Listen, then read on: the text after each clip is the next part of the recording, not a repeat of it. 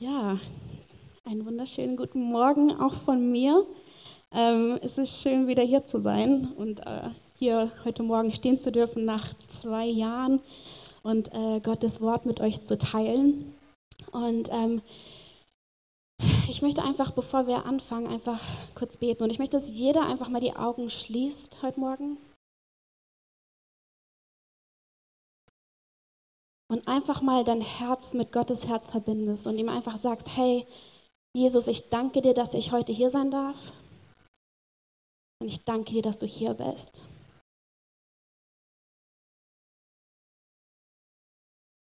Ich danke dir, dass ich hier sein darf und ich danke dir, dass du hier bist.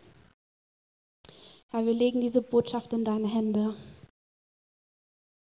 In Jesu Name. Amen. Ja, wir sind im Thema die Sommerspiele. Und ähm, wir haben schon einige Botschaften gehört, wie wir im Spiel des Lebens erfolgreich sein können, wie uns Jesus im Spiel oder im Lauf des Lebens begleitet. Und ich möchte heute direkt ins Wort starten. Ich weiß nicht, wie es euch geht, aber ich liebe die Bibel. Wer liebt die Bibel? Ja, okay. Ich bin aber ehrlich, ging mir nicht immer so. eine ganz lange Zeit war es für mich wirklich anstrengend, wirklich diszipliniert zu sein, in mein Wort, das in, ins Wort zu gehen und zu lesen. Und ich bin aber jetzt in einem Punkt im Leben, wo, wenn ich ins Wort gehe und wenn ich wirklich verstanden habe, wie es meine Seele ernährt und was es eigentlich tut, dass, das, dass die Bibel nicht nur trockener Geschichtstext ist, sondern ein lebendiges Wort von Gott, liest man es auf einmal komplett anders. Habt ihr schon mal so gefühlt, dass wenn man, ähm, da war gerade ein Prophet und man hat so richtig ermutigende Worte bekommen von Gott und er hat so richtig in dein Leben gesprochen und dann gehst du durch so eine Zeit und hast auf einmal nichts mehr und du sehnst dich einfach nur nach dem Wort von Gott. Du sehnst dich danach auferbaut zu werden. Wenn es dir heute Morgen so geht, dann rate ich dir danach, in deine Bibel zu gehen. Denn in der Bibel ist das lebendige Wort Gottes. Jede Ermutigung, die du dir wünschen kannst, jede Richtungsweisung, die du dir wünschen kannst, ist in seinem Wort zu finden. Und wenn es dir heute so geht, du brauchst nicht deine Hand zu heben oder sonst irgendwas, wenn es dir so geht wie mir, dass es dir echt noch schwierig fällt, wirklich sein Wort zu gehen, nicht weil es äh, als guter Christ man das so macht, sondern weil es wirklich ist, dass, dass sich überwältigt von Liebe, dass du einfach lesen gehen möchtest, dann möchte ich gleich für dich beten. Ähm, für diejenigen unter euch, die in einer Beziehung sind oder schon mal in einer Beziehung waren ähm, und man fängt gerade so an zu schreiben ne, und man hat schon ganz viele Gefühle und dann ist es so, wenn man auf einmal kriegt man so ein SMS oder vielleicht die Älteren ein Telegramm oder so. und dann kommt das so an und man kann es kaum erwarten, äh, die Nachricht zu öffnen. Manche spielen das dann ganz cool und sagen, ja, ich gehe, ich lese gleich später. Aber eigentlich will man sofort lesen und will genau wissen, was gesagt wird, weil man ist gerade eine Beziehung am Bauen. Dieses Gefühl sollte entstehen bei uns, wenn wir ans Wort Gottes denken. Denn die Bibel ist ein Liebesbrief von ihm zu uns. Es ist gefüllt mit Verheißung und Versprechung. Okay? Also ich, ich segne euch einfach alle, dass eine Liebe für das Wort Gottes entsteht eine Liebe, tief in sein Wort einzutauchen und herauszufinden, was er zu uns sagt, wer er ist heute, wer er war und wer er für dich persönlich ist und welche Verheißungen für dich aktuell gelten.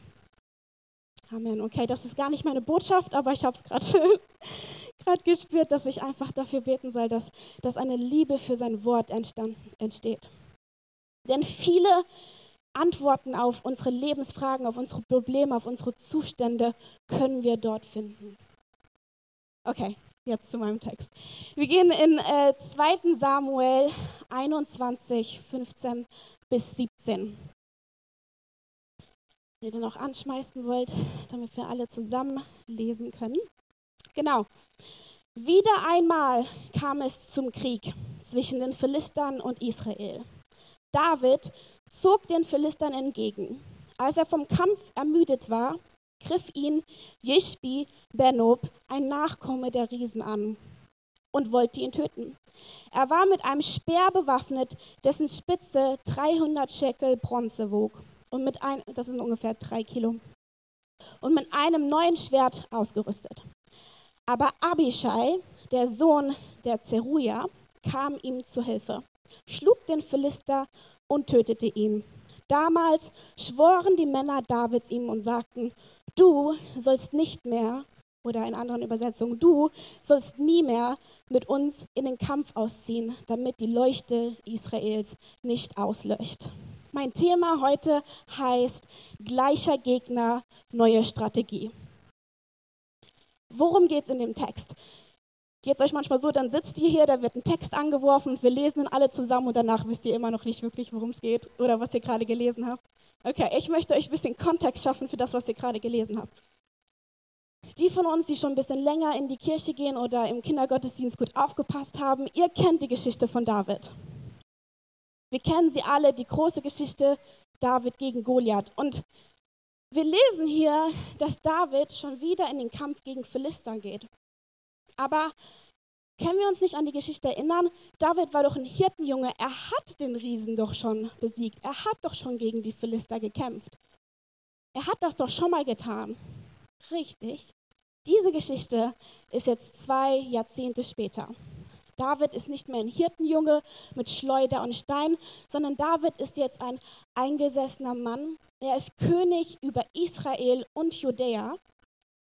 Er hat viele Kriege schon gekämpft und trotzdem kämpft er immer noch gegen den gleichen Riesen, gegen das gleiche Volk. Er hat immer noch das gleiche Problem. Kommt euch das bekannt vor? Manchmal gehen wir durchs Leben und irgendwie ist es so, wenn wir immer wieder in diesen gleichen Zyklus, in diesen gleichen Kreislauf kommen, sei es quartalsweise, sei es jährlich, für manche sogar täglich, kämpfen wir gegen die gleichen Probleme. Stecken wir im gleichen Sündenzyklus fest. Wir, wir hoffen immer wieder auf finanziellen Durchbruch. Wir kommen immer wieder gegen den Riesen der Krankheit. Vielleicht stecken wir immer noch in Sünde fest und Pornografie und wir, wir beten schon so lange her, setz mich davon frei. Oder wir sind in einem Rhythmus von Lügen. Manchmal, oder stehlen wir sogar. Jeder hat seinen, seinen Rhythmus, den er mit zu kämpfen hat. Und egal wie alt wir werden, egal wie reif wir werden, ob wir den Feind schon mal besiegt haben, kommt es so vor, als würde er immer wieder zurückkommen. Und darüber möchte ich heute sprechen. In diesem Text finden wir vier Lektionen, die wir aus der Geschichte Davids lernen können, wie er ähm, damit umgegangen ist oder wie Gott in diesem Text spricht. Die erste Lektion, die wir hier bekommen, ist, der Feind ist nicht kreativ. Der Feind ist nicht kreativ. Im Gegensatz zu uns, die wir im Ebenbild Gottes geschaffen wurden, wurde der Teufel es nicht. Als Gott sprach, kreierte er die Welt. Als Gott sprach, kreierte er Mensch. Wenn Gott spricht, kreiert er. Es ist in seiner Natur. Und wir sind seinem Ebenbild geschaffen. In der Bibel steht, dass wir die Autorität haben in unserer Zunge über Leben und Tod. Wenn wir was aussprechen, kreieren wir immer Leben oder Tod. Wir sind in seinem Ebenbild geschaffen. Wir können kreieren. Wir sind Mitarbeiter mit ihm in seinem Königreich. Der Teufel aber nicht, auch wenn er es gerne wäre. Der Teufel kann also nicht kreieren, was er aber kann, ist imitieren oder pervertieren. Was heißt das? Gott hat wunderbare Dinge geschaffen. Wunderbare, heilige Dinge. Zum ersten zum Beispiel Sex. Ja, wir sprechen jetzt über Sex in der Gemeinde. Es ist viel größer, als die meisten von uns es überhaupt realisieren. Sex ist nicht einfach nur ein Akt zwischen Mann und Frau, um Intimität zu erzeugen oder Verbindung, sondern eigentlich in allem, was Gott kreiert hat, ist er auch, also auch in Sex, eigentlich ist es ein Symbol dafür, für Intimität und ein Bündnis zwischen ihm und seiner Kreatur. Es ist ein Akt, um zu symbolisieren, wie, der Braut, wie die Braut und der Bräutigam des Himmelreiches zusammenkommen in einem Bündnis, wie sie eins werden. Es ist was Heiliges, es ist was Wunderschönes, es ist etwas, das verbindet, was heiligt, was heilt die Herzen. Der Feind kann nicht kreieren, also pervertiert er. Und jetzt ist Sex ein Symbol von Macht, Mann gegen Frau, Dominanz, Herzen werden gebrochen, Kinder werden versklavt, Frauen gehen in die Prostitution. Ein anderes Bild ist, wenn als Jesus in die Versuchung kam in der Wüste, er ist durch jede, jeden Kampf gegangen, den wir auch gegangen sind. Und Jesus wurde auch versucht. Er war 40 Tage in der Wüste und 40 Tage wurde er vom Feind versucht. Für uns, viele von uns, die schon lange mit Gott gehen, sind so große Versuchungen wie Drogen oder Prostitution sind nichts, was uns ansprechen würde. Wir wissen, dass es offensichtliche Attacken vom Feind sind, aber der Feind hat das auch verstanden. Also probiert eine andere Masche. Als Jesus in der Wüste war, das Erste, was der Feind macht, ist die Wahrheit zu nehmen und sie zu verdrehen. Er sagt, steht denn nicht im Wort geschrieben? Er nimmt eine Wahrheit, aber eine Wahrheit mit der falschen Herzensmotivation ist nicht die gleiche Wahrheit. Das Zweite, was er macht, ist Jesus zu sagen, wenn du der Sohn Gottes bist. Er greift die Identität an. Er nimmt eine Wahrheit und stellt sie in Frage. Er manipuliert. Er imitiert, aber mit der falschen Herzenshaltung. Und das sind oft die Kämpfe, die wir angehen. Glauben wir wirklich, was im Wort steht? Sind wir wirklich Königskinder? Sind wir wirklich sein? Und so hat der Feind seine Taktik. Aber er ist nicht kreativ. Und das ist die gute Nachricht. Wenn wir verstanden haben, was er macht, sind wir dafür gerüstet, dagegen anzugehen. Wenn du, wenn du merkst, was der Punkt ist, den er immer wieder angreift, kannst du zu Gott gehen und sagen, hey Gott, ich sehe den Rhythmus, ich sehe, dass er nicht kreativ ist, aber du bist kreativ und du kannst mir jeden Lösungsweg geben. Mein zweiter Punkt ist, wir haben ein Upgrade in unserer Rüstung bekommen. Als David zum ersten Mal in den Krieg geht mit äh, Goliath,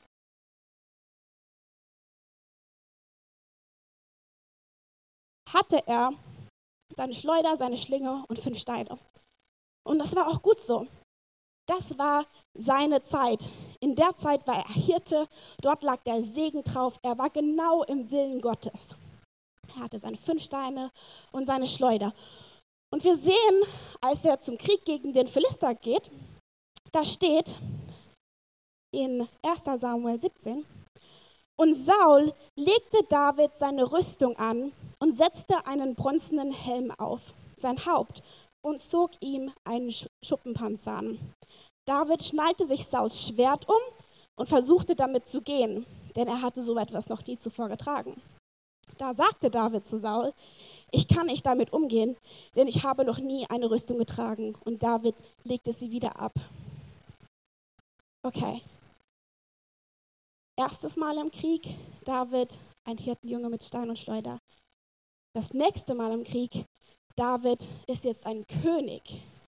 Und die gleiche Strategie, die für einen Hirtenjunge funktioniert hat, funktioniert jetzt nicht mehr für den König.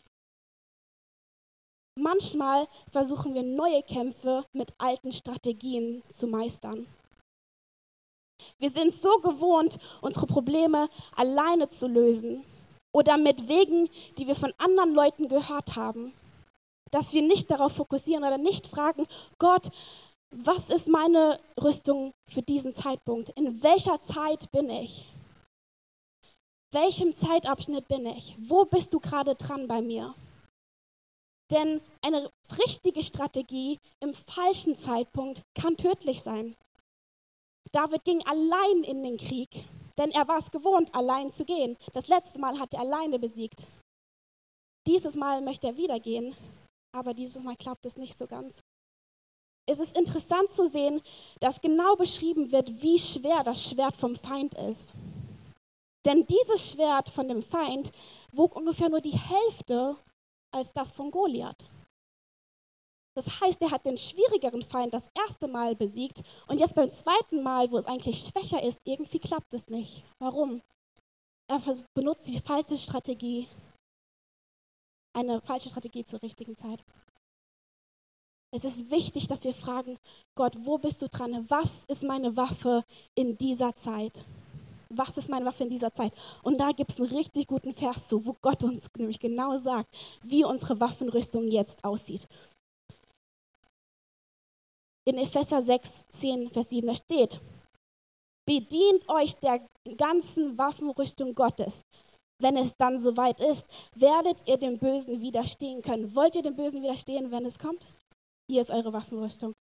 Sorgt dafür, dass ihr feststeht, indem ihr euch den Gürtel der Wahrheit und den Panzer der Gerechtigkeit umgebt.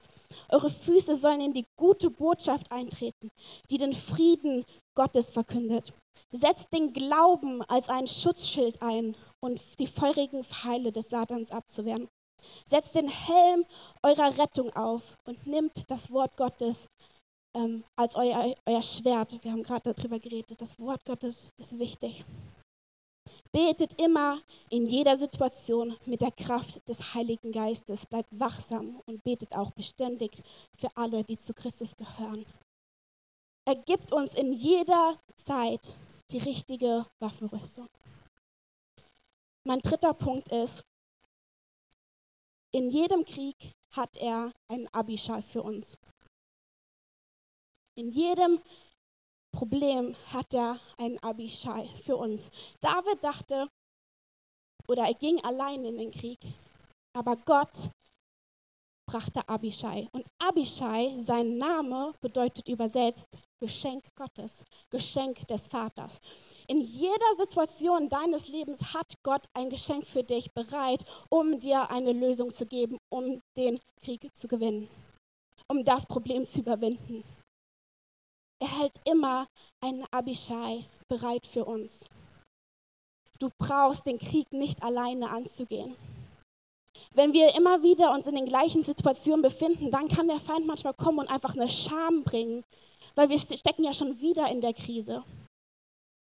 Wir haben schon wieder keine Arbeitsstellen. Ich habe mir das schon wieder angeschaut, was ich nicht schauen sollte. Aber so funktioniert Gott nicht. Gott ist ein liebender Vater. Und in jeder Situation möchte er Menschen um dich herum stellen, die mit dir da durchgehen. In jeder Situation möchte er dir ein Geschenk bringen. Mein letzter Punkt ist, lass dein Licht nicht erlöschen. Am Ende von dem ersten ähm, Vers, den wir uns angeschaut haben, in 2.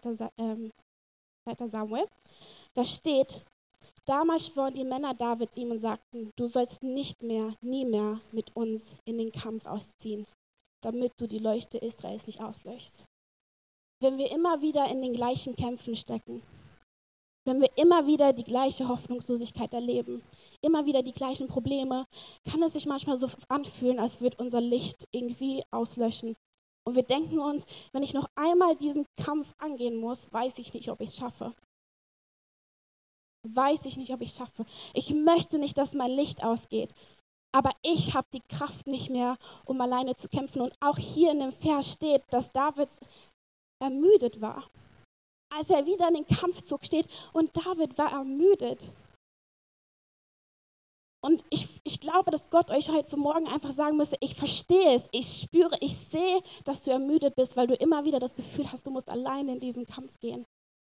Du musst die Kraft aufbringen. Du musst genug beten, um eine Antwort zu bekommen. Du musst genug Zeit mit mir verbringen. Nein, so läuft es nicht. Es ist eine Beziehung. Und wenn du erschwacht, erschwacht bist, bin ich deine Kraft.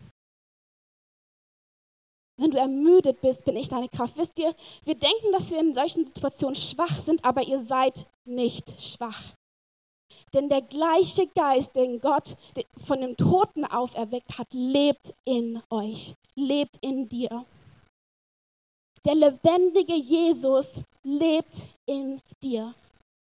Du bist vielleicht ermüdet, aber du bist nicht schwach. du bist nicht wach. Vor 2000 Jahren hat Gott uns den perfekten Abishai geschenkt. Er hat uns das perfekte Geschenk Gottes gegeben. Er hat seinen eigenen Sohn gesandt. Als der Krieg der Welten, der Krieg um unsere Seele, der Krieg um unser Herz, um unsere Beziehung im Gang war, hat Gott gesagt, ich sende den Abishai. Ich sende einen Helfer. Ich gebe meinen eigenen Sohn auf, um dir zu helfen, um dir näher zu kommen, um dir zu helfen, um, um für dich zu versorgen, damit du nicht mehr in Sünde leben musst, damit du nicht mehr in Einsamkeit leben musst, sondern dass wir in perfekter Verbindung sind. Damit du nicht im Zyklus stecken bleiben musst, sondern eine neue Strategie hast. Du findest mich in dieser Zeit, du findest die Strategie, die ich für dich habe und du lässt mich als den Helfer kommen. Du lässt mich als ein Helfer kommen in dein Leben. Ich bin die beste Strategie, sagt Gott heute. Ich bin die beste Strategie. Hm. Als ich mich am Vorbereiten war, ähm, hatte ich ein paar Themen. Aber immer wieder kam ich darauf zurück, dass, dass ich gespürt habe, hey, heute Morgen werden hier Menschen sein, die wirklich ermutigt werden müssen. Die schon lange am Kämpfen sind die schon lange in einem Zyklus stecken, wo sie Durchbruch haben möchten. Und ihr braucht nicht zu sagen, wer ihr seid, aber ich habe spezifisch gehört, dass gestern Abend Leute gebetet haben und zu Gott ausgerufen haben. Hey, ich brauche ein Wort von dir.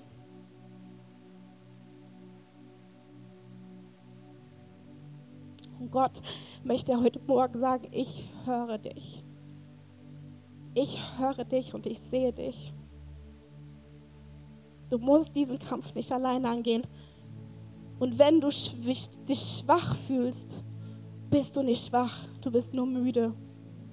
Aber ich komme als dein Abishai, ich komme als dein Geschenk, ich komme als deine Lösung. Wenn du heute hier morgen hier bist und du sagst, ich habe eigentlich noch gar keine Beziehung mit Jesus und ich, ich, was du da sagst, hört sich gut an, aber ich habe Jesus noch nie als meinen Helfer kennengelernt. Ich, ich habe keine persönliche Beziehung mit ihm. Ich möchte aber wissen, wie es ist, wenn er als mein Erretter kommt. Dann hast du heute Morgen die Gelegenheit, ihm dein Leben zu geben. Um zu sagen, ich gebe dir mein Leben.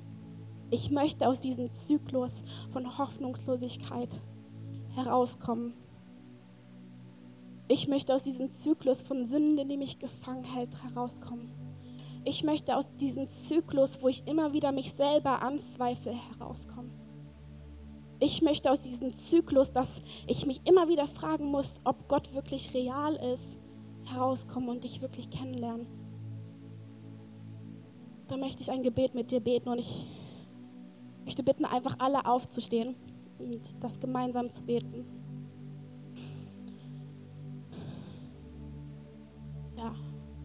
Wenn du das bist heute Morgen, dann sprechen wir jetzt ein ganz einfaches Gebet. Wisst ihr, Christ zu sein ist nicht schwer. Egal, was die Welt euch sagen möchte, dass es nur äh, Regeln sind und, und Arbeiten, um irgendwie erlöst zu werden. Christ zu sein ist nicht schwer. Es ist einfach nur Beziehung. Es ist einfach nur Beziehung.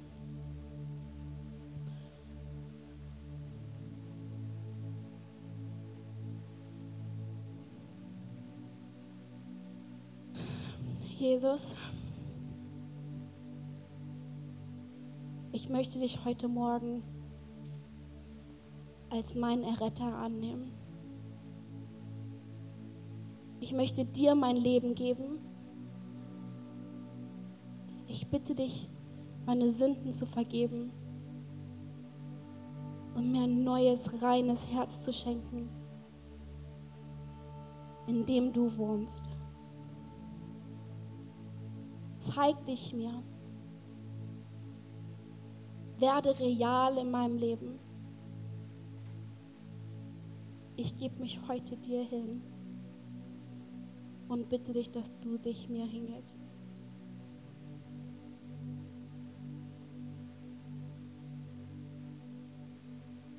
Für den Rest von euch, die sich vielleicht damit identifizieren können, was ich gerade eben gesagt habe, oder ihr vor einem, ja, eigentlich euch wieder in diesem Zyklus befindet, wo ihr, ihr denkt, hey, schon wieder? Schon wieder? Habe ich das nicht schon besiegt?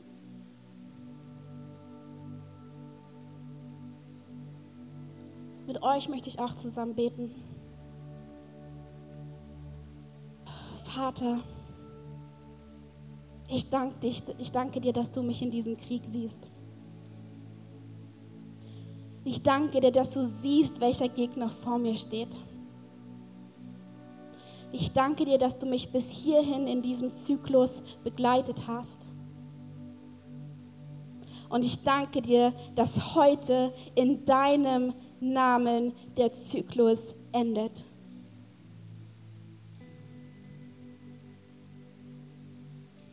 Ich danke dir, dass du mein Abishai bist.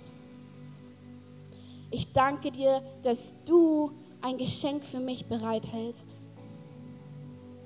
Und ich öffne heute Morgen meine Hände und nimm es an und ich sage danke.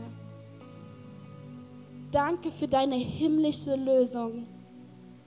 Danke für deine himmlische Strategie. Danke, dass ich es nicht alleine machen muss, sondern dass du Leute um mich stellst und dass du mir deinen Sohn gegeben hast. Ich sage heute, vielleicht ist es der gleiche Kampf, der gleiche Gegner, aber heute habe ich eine neue Strategie.